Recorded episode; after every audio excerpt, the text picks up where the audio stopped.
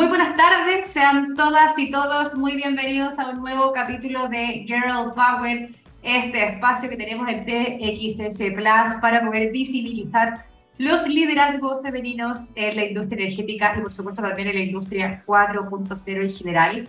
Parto como todas las semanas agradeciendo a nuestros auspiciadores AER Chile, Colbún y RWE, que son nuestros platino sponsor, a Energex, a Chile, nuestro silver sponsor, al Ministerio de Energía que nos apoya también con su patrocinio, por supuesto a Pollux Comunicaciones, mi agencia que hace posible este programa todas las semanas.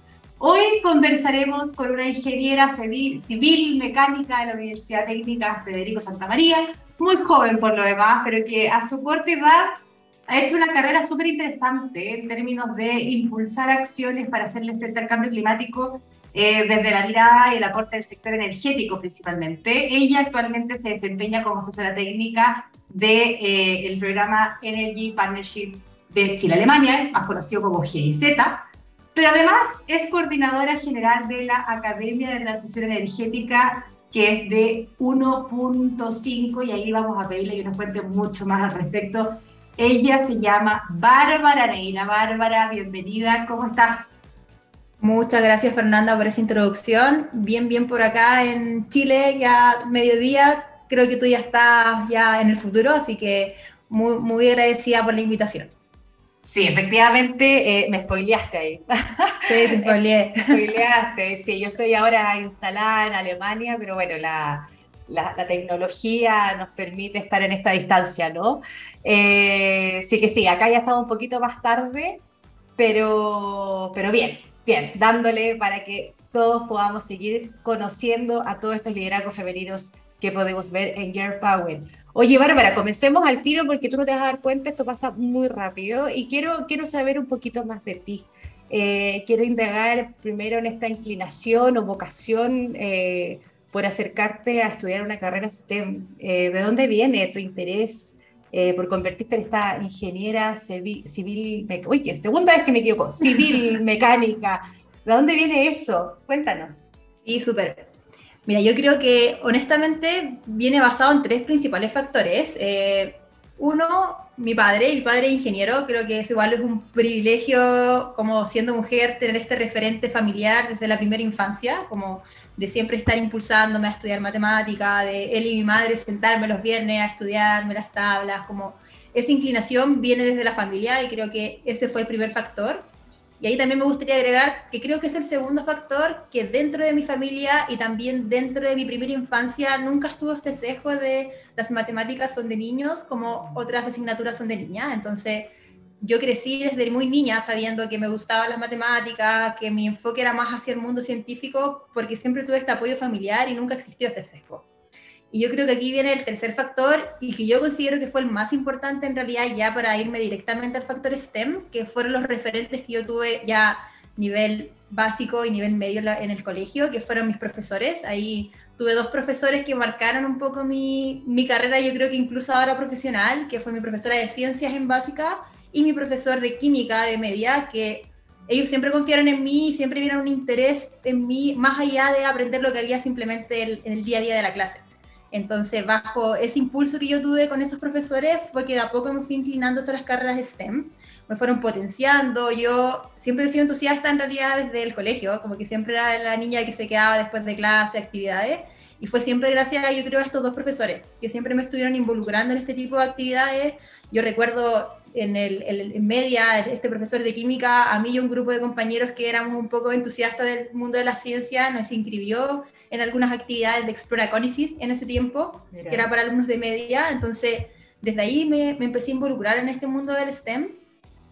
Y yo, lo, yo creo que lo debo a esos tres factores principales y que si uno en realidad lo ve en la literatura, sobre todo cuando se habla como de género y carreras STEM, son los factores que dice la literatura que influyen en que las, las mujeres en general opten por este tipo de carreras que son, entre comillas, menos convencionales o, o que menos se espera a la sociedad en general. Así que sí, yo creo que esos fueron mis factores.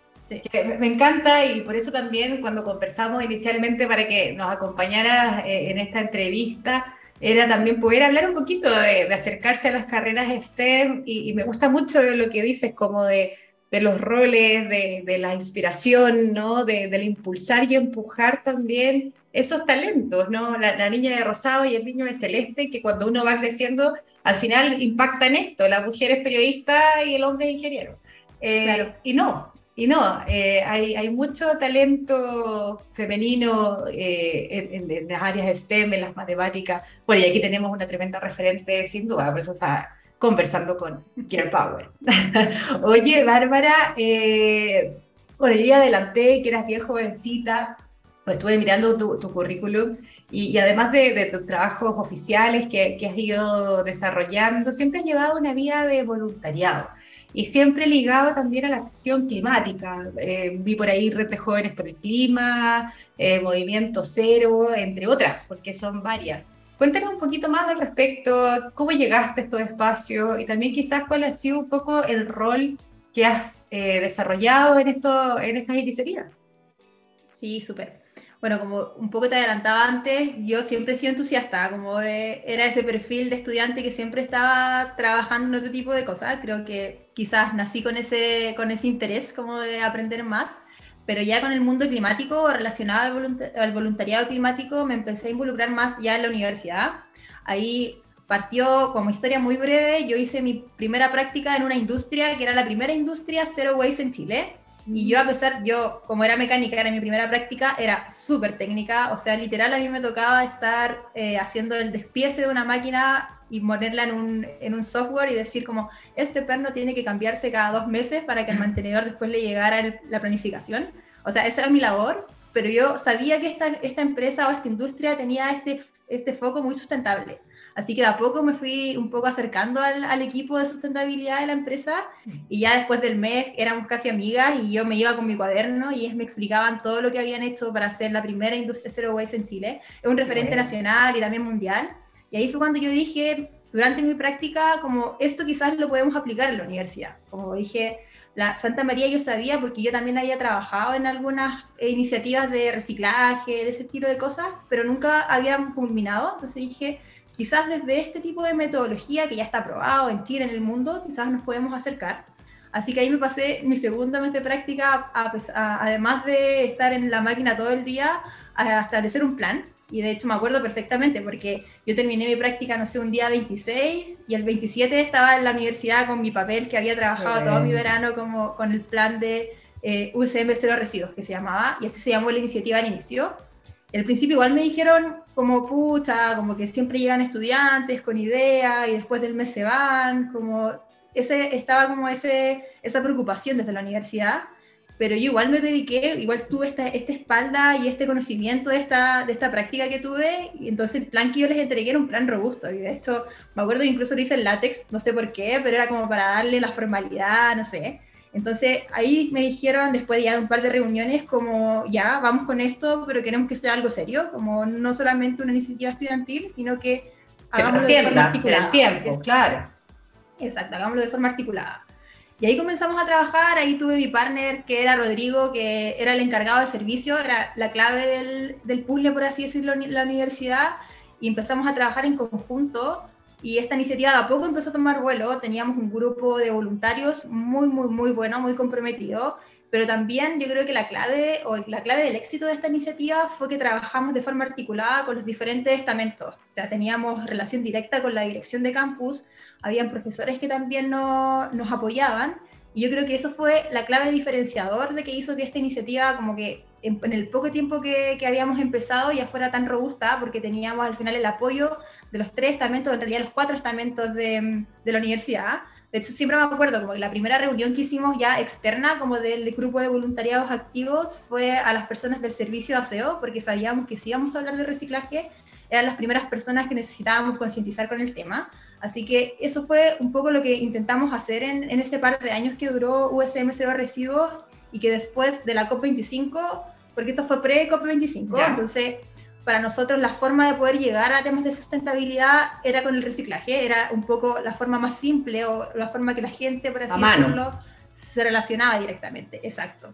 Y después de la COP25 nos dimos que en realidad había mutado un poco esto y la gente ya hablaba de cambio climático, ya se entendía en qué estábamos, así que ahí decidimos hacer el traspaso de, eh, de USM Cero Residuos a Movimiento Cero y que Movimiento Cero hoy en día ve temas de cambio climático en general en la universidad. Siguen funcionando los chicos, siguen teniendo actividades.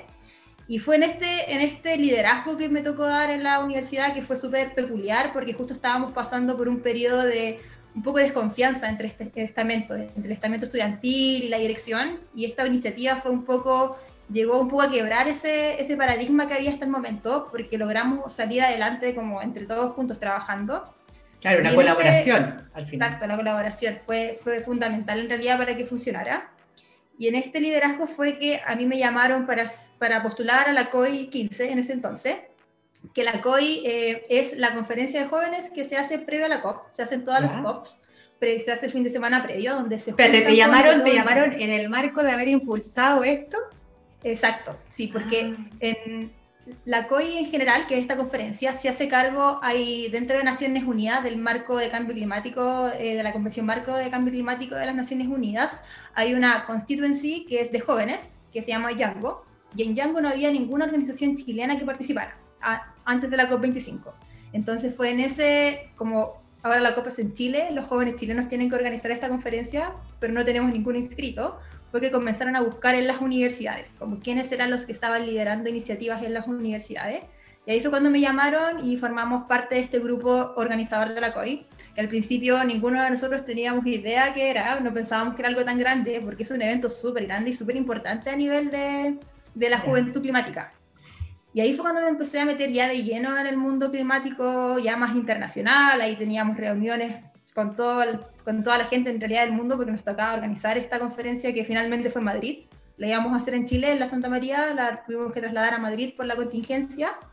Y ahí de a poco empecé ya a formar mi carrera como tanto voluntaria, pero también profesional. Como eso fue algo que yo me di cuenta y que creo que siempre se lo digo como a mi hermana que es más chica o a personas menores que yo, que siento que yo mi carrera profesional la comencé a formar un poco antes de salir a la universidad. Y eso me permitió un poco saber este es el camino que quiero tomar, como estas son las empresas que me gustaría trabajar, aquí no, aquí sí, entonces siento que me ahorró un poco de tiempo que a veces pasan o pasan en general la juventud como sus primeros años laborales, como buscando a dónde se quieren ir. Yo siento que gracias a participar en este tipo de iniciativas en voluntariado desde prácticamente siempre, me ayudó un poco a ir seleccionando y ir dándome cuenta qué es lo que realmente me gustaba y en qué es lo que me quería yo eh, desarrollar en el futuro. Entonces yo encuentro que eso ha sido como una, una ganada de tiempo que a veces muchos te decían, oye, pero debería estar estudiando en vez de estar trabajando en tanto voluntariado.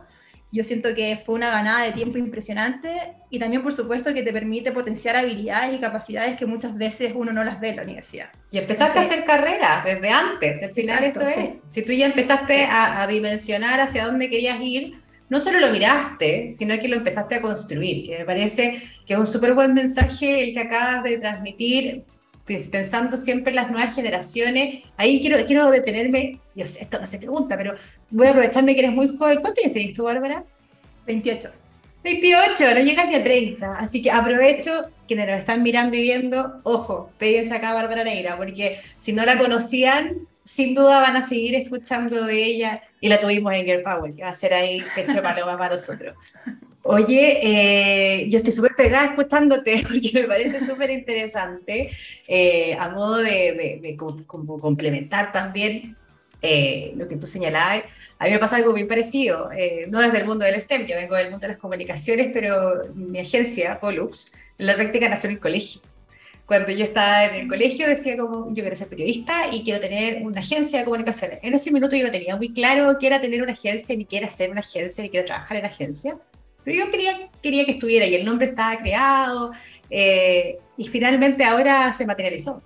Pero, pero claro, eh, creo que es súper importante cuando uno empieza a hacer carrera y, quiero reforzar ese mensaje porque la universidad es un súper buen espacio a hacer carrera. Eh, hay una inversión de tiempo. Cuando uno, se, cuando uno trabaja desde bien joven, ya sea en voluntariado o en alguna compañía, cualquier cosa, en el minuto uno no, no, tiene claro los beneficios que te puede entregar, pero acá, bueno, estamos las dos hablando de lo mismo, uno va desarrollando carrera y todo es una inversión. Así que aquellos que están en esa, que no saben si le va a ir bien o si vale la pena, Bárbara lo puede reforzar, vale la pena. No, y a mí igual me gustaría como reforzar ese espacio de la universidad, como que yo soy de una familia muy común, como nadie ligado directamente al mundo energético, o sea, posibilidades de pituto cero. Y yo siento que uno tiene que aprovechar el espacio de la universidad, porque al final ahí es donde están los profesores que tienen más contacto, que te pueden ir guiando. Entonces, para uno que en realidad no tiene esa posibilidad, a lo mejor, de tener un acercamiento directo con la industria o cualquier lugar donde uno quisiera trabajar, como la universidad es del espacio, como que hay ahí que están ese recurso. Eh, ahí están las redes, ahí están las posibilidades de conocer un poco otros caminos que a lo mejor uno en su historia familiar o, no sé, personal mm. nunca había tenido la oportunidad de hacerlo. Entonces, hay que aprovechar ese espacio sí o sí y también hay que entender que aún en Chile estudiar en la universidad o en una buena universidad sigue siendo un privilegio igual, como que igual tenemos que entenderlo desde esa forma, pero... Nos falta muchísimo por avanzar en esa vía, pero quienes tengan la oportunidad Así es, aprovecharla. Sí, Oye, Bárbara, eh, en estos espacios que nos mencionabas, ¿no? De, todo lo que, que, has involucrado desde el voluntariado, si siquiera hemos entrado en tu, en tu trabajo mismo, ¿no? Pero desde el voluntariado he estado involucrada en temas de cambio climático, economía circular, transición energética, entre otras. Y ahí quería hacerte una, una mirada más de industria, quizá, o como, como tu visión de Chile en este ámbito. ¿Crees que, que estamos bien encaminados para poder acelerar la transición energética que estamos viviendo y también en ese mismo sentido, entendiendo que es la industria el sector más contaminante, poder ser un, un aporte relevante también en mitigación y adaptación al cambio climático. ¿Cómo vamos? O sea, tenemos una, una ley de eficiencia energética, tenemos ley de cambio climático, tenemos una hoja de economía circular, tenemos metas de carbono neutralidad. Entonces, en la teoría, debería muy bien. ¿Cómo lo ves tú? Sí, yo yo creo que depende, como depende desde qué punto de vista lo miremos y, ahí me gustaría hacer como la diferencia, sobre todo en el mundo energético, como entre la mitigación y la adaptación, que siempre se habla. Yo creo que en temas de mitigación vamos bien, pero igual hay que entender que Chile es un país pequeño, como el, el, aporte que puede hacer Chile como a este problema global que tenemos de crisis climática es bien bajo si lo miramos en números netamente tal. Sin embargo, yo creo que ahí hay que aprovechar la oportunidad de que somos un país pequeño, que tenemos una institucionalidad energética súper robusta, y yo creo que Chile puede ser un referente a nivel mundial en cumplimiento de metas, en metodologías para poder optar, por ejemplo, la carbono neutralidad. Yo creo que en ese sentido vamos bien, y en general cuando uno habla de cambio climático y energía, siempre uno vamos como a eso, mitigación, y es donde más se ha trabajado. Pero sin embargo, yo creo que hay otra lista que la hemos dejado un poco de lado, que es todo lo que es la adaptación. Y Chile es un país muy, muy vulnerable al cambio climático. O sea, reunimos casi todos los factores de vulnerabilidad. 7 de 9. 7 de 9. Entonces, yo creo que en ese punto hablamos bien poco de adaptación y sobre todo en el mundo energético. Y yo creo que quizás ahí nos hemos ido quedando un poco atrás. Y yo creo que ahí es donde ahora deberíamos ponerle eh, la importancia que requiere no tan solo también porque, por supuesto, va a afectar a las personas, pero si hablamos desde el mundo energético, es de qué forma también la crisis climática puede afectar la infraestructura energética. Entonces, yo creo mm. que yo, por eso me gusta hacer esas dos diferencias. Yo creo que en mitigación vamos bien, a pesar de que Chile claramente no aporta significativamente en temas de números, pero podemos ser un referente y tenemos que hacerlo también. Pero por este otro lado, que es la adaptación, yo creo que sí o sí nos hace falta todavía eh, trabajar más y darle la importancia que requiere. Yo creo que eso, eso, es, eso es clave. Y yo creo que también es porque la adaptación es difícil a veces medir. Es más complicado, claro. O sea, es más complicada, es más. Que habláis de las personas también. Exacto. De, cómo se adaptan las culturas, los tipos de vida. Sale un poquito de solo la industria. Exacto, sí. Entonces yo creo que es un problema un poco más complejo, es más multisectorial, no es tan de números de un cambio simplemente tecnológico, sino que es algo mucho más robusto y por eso quizás también nos ha, nos ha tomado más tiempo a lo mejor en causar políticas públicas, políticas públicas concretas o planes concretos, pero esa es mi visión en realidad. Como yo mm. creo que ahí deberíamos quizás ponerle estos, estos próximos años un impulso más fuerte. Ahí solo quería reforzar un punto también, ¿ah? porque, eh, o complementarte. Si bien nosotros a nivel de emisiones somos, entre comillas, insignificantes, somos menos del 1%, pero leí también un dato que me pareció súper clave para poder sensibilizar también. Si se suman todas las naciones que emiten eh, menos del 1%, suman el 20%. Entonces, tú cachai que si todos los chiquititos no suma. Por supuesto que hay harto de los grandes, hay que esperar que los las grandes naciones se, aceleren todos los procesos para poder hacer frente a la crisis climática, pero si todos los pequeños nos sumamos, sumamos, o sea, podemos disminuir, o sea, aportamos este 20%, o sea, que no es menor poder disminuir ese 20% de emisiones, y ahí yo estoy contigo en que Chile puede ser líder en todos aspectos, o sea, el nivel de recursos renovables que tenemos es único, o sea, tenemos todos los recursos, eh, ahora estamos levantando también el hidrógeno, donde también hay una posibilidad, tenemos la, Estrategia Nacional de Hidrógeno Verde, que hay que destacar también que es hidrógeno verde, eh, que es muy interesante.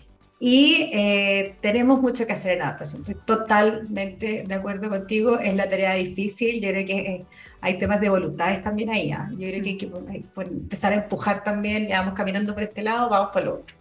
Oye, y te quiero llevar ahora, porque ya hablamos un poco de, de, de, dónde vienes, ¿no? Cómo ha sido un poco tu formación, con dónde te has ido desarrollando, tu visión con respecto a lo que es transición energética o, o cómo enfrentamos el cambio climático. Pero quiero, quiero detenerme ahora eh, en, la invitación que te hicimos también. Eh, tú actualmente cumples el rol de ser coordinadora general de la Academia de Transición Energética, que es una iniciativa de 1.5. Y ahí quiero que nos cuentes, eh, a quienes no, no conocen 1.5, cuál es su origen, eh, cuáles son los objetivos y un poquito las iniciativas para que después ya nos pasemos directamente a lo que es la Academia de Transición Energética. Sí, súper. Bueno, 1.5 es una empresa social sin fines de lucro que su objetivo principal es fomentar capacidades y acciones concretas para hacerle frente a la crisis climática. Y en este objetivo principal hay diferentes actividades ligadas a, este propósito, que por ejemplo uno de ellos son las academias, que es, al final nosotros tenemos un eslogan que es poder informar en palabras sencillas, que es formación en, de forma simple para que todo el mundo pueda entenderlo como no es necesario ser alguien experto en cambio climático para entenderlo, sino eh, dirigido directamente al público general. Y también hay otro tipo de actividades como incidencia política, empoderamiento juvenil, voluntariado, etcétera. Son las diferentes actividades que hay. Por una línea están las academias, está, bueno, la que vamos a hablar un rato más es la Academia de Transición Energética, pero también hay otras academias que hablan de cambio climático en general, o, una academia que habla del rol del género también con la crisis climática. Y además también hay diferentes participaciones en cumbres internacionales. 1.5 eh, también organiza la, la COI regional, la COI de Chile, también están participando ahora en la COI nacional. Entonces, hay harto, harto voluntario y voluntaria y que participan en diferentes líneas, por así decirlo, de las actividades en base al propósito que tenemos. Qué potente, qué potente 1.5, más que el nombre a mí me encanta. Eh, no sé si quienes nos están escuchando, viendo, están tan involucrados, pero 1.5 es la cantidad de grados que deberíamos subir, así como máximo según el último informe del IPCC, para no tener efectos como tremendos en el planeta, ¿no? Igual es curioso porque yo, bueno, me tocó participar el año pasado en la COP26 y me llamó mucho la atención de que ya no se está hablando tanto de 1.5, se llega, ya se está hablando de los dos grados. Como que ahí yo sentí en ese, en, ese tipo de presentaciones y también lo he visto en varios informes este último tiempo, que cada vez se está poniendo el 2 grados como, pucha, parece que ya no llegamos al 1.5, pero los dos grados difícil. Es como, sí, Hay, hay, una, los que estamos involucrados en estos temas, seguimos con la esperanza, yo creo. Eh, te lo voy a dar como ejemplo personal. ¿ah? Bueno, aquí en Chile uno está, se, se ha ido insertando la cultura del reciclaje eh, de forma importante, manejo de residuos, y ahora que estoy en Alemania, tú decís, bueno, estos tienen que estar tres pasos más adelante que nosotros y sabéis que no. Y entonces es súper frustrante cuando tú ves que el supermercado está todo envuelto en plástico, eh, y si no está en plástico tienen una caja de cartón. Entonces el concepto de como que le falta la primera R, ¿no? Eh, el reciclaje debería ser al cierre. Entonces, bueno, ¿Para qué, ¿Para qué, pensar en otras naciones que tienen plásticos de un solo uso, pero hasta para respirar? Entonces, uno va perdiendo un poquito ahí de repente la esperanza, pero no tratemos de mantener ese 1.5 que además, eh, en el caso de ustedes, genera este tipo de instancias tan, tan importantes como lo que es la Academia de Transición Energética. Entiendo que las postulaciones ya están cerradas para esta primera, eh, esta primera sesión, ¿no? esta, esta primera actividad como academia, pero igual cuéntanos un poquito de dónde nace, eh, qué es lo que se busca, quizás quiénes van a estar presentando, cuál es el perfil de quienes van a participar. Y si tienen pensado hacer una segunda versión o una tercera versión para quienes nos estén escuchando, empiecen a seguir a 1.5 y estén atentos a las nuevas postulaciones. Sí, lamentablemente las postulaciones ya cerraron, cerraron con más de 800 personas, así que estamos súper felices.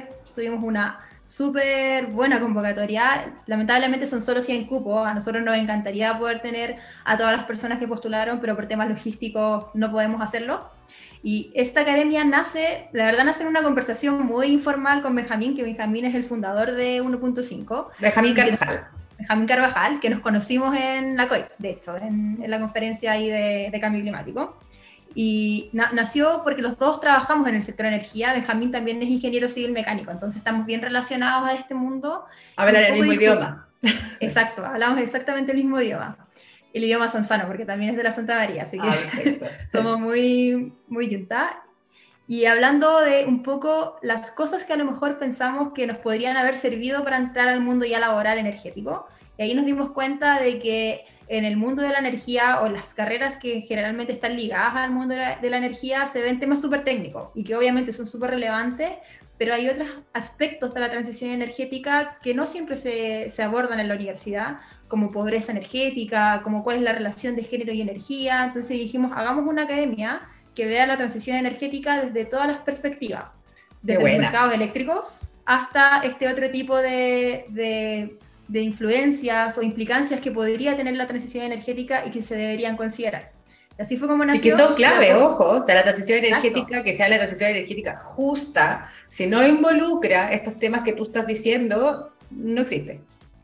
Así, mismo. Y por eso dentro de nuestra academia tenemos dos, son, bueno, son 10 clases lectivas y dos paneles. Uno de los paneles habla exclusivamente de eso, si es transición tecnológica o una transición energética justa. De hecho, ese es el nombre, como pregunta, si es una transición solamente tecnológica, o sea, pasar de carbón a una fotovoltaica, o es una transición energética justa que involucre no solamente este traspaso de tecnología, sino también todas las aristas que, que al final que confluyen en este tipo de transición. Y el otro panel es de netamente los desafíos de las políticas públicas.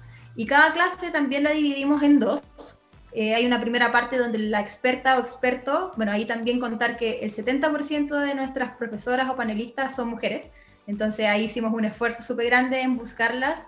Y ahí cuando dicen no, es que no hay mujeres, cuando sí siempre excusa, sí hay, solo que hay que buscarlas. Y creo que nosotros lo logramos en esta academia porque logramos que el 70% fuesen mujeres. Y, y, en este, y en esta clase la profesora da o profesor da su, su clase lectiva y luego viene una sección de discusión Ahí hemos hablado con los profesores para que incentiven la discusión de los alumnos, un poco que vayan dejando preguntas abiertas durante la exposición, para que después podamos discutir respecto, por ejemplo, un tema, no sé, hidrógeno verde o descarbonización, cómo se ha hecho hasta ahora y cuál es la visión de los estudiantes que quizás se debería hacer en el futuro, como, o si se has hecho, qué cosas se han hecho bien, qué cosas deberíamos seguir continuando. Esa es la idea un poco de la academia. Queremos que no sea solamente un curso lectivo de mercado eléctrico, hidrógeno verde, sino que también se discuta. Ese es un poco, siempre ha sido el espíritu de esta academia. Y además de todo esto, eh, hemos, yo creo que se basan como en tres pilares principales la academia. Uno, la parte lectiva, que es información, pero también conectar y también poder un poco tener un entregable final, más que nada multiplicar el conocimiento que se genera en esta academia. Y con conectar, eh, lo que quisimos hacer fue hacer pequeños grupos, hay un grupo por clase, este grupo lo que va a hacer es un resumen de la clase y lo va a intentar dar ideas para ilustrarlo.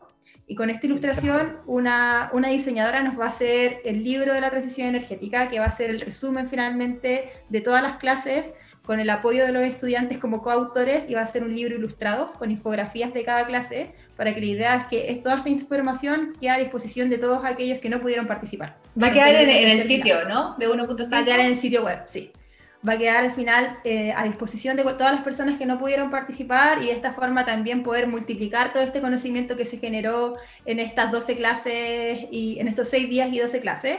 Y también, por supuesto, para los que, los que lamentablemente no pudieron asistir, el, estamos pensando hacer una, una versión el próximo año, estamos analizándola de qué forma hacer porque las otras academias de 1.5 son latinoamericanas. Esta la hicimos chilena porque eh, es donde nosotros principalmente teníamos los contactos, el conocimiento, entonces por eso la hicimos en Chile. pero queremos ver la posibilidad a lo mejor de expandirnos un poco el próximo año. Ese es nuestro objetivo. Y me faltó un punto importante también que destacar dentro de esta academia, que va también en la línea del pilar de conectar, que estamos haciendo diferentes eh, partnerships con ciertas industrias, con ciertas instituciones, para que los alumnos destacados de la academia puedan hacer su práctica en el verano 2023. Entonces así también les permitimos a los estudiantes conectarlos directamente a la industria energética desde un, desde, desde un voluntariado y desde al final una base de conocimiento. Yo sí, ahora lo veo desde mi, no desde, desde mi posición como voluntaria, sino como desde mi posición como trabajadora en lo que trabajo en el día a día y para mí sería ideal poder contratar a un practicante que ya tenga esta base de conocimiento de transición. Obvio. El mundo energético es primordial y yo sé que no siempre se ve en la universidad. Entonces, para mí, como eh, profesional, asesora técnica de la GIZ, sería ideal poder recibir un estudiante destacado que ya haya tenido un, un barrido, por así decirlo, de las principales temáticas que se ven en el mundo de la, del mundo energético.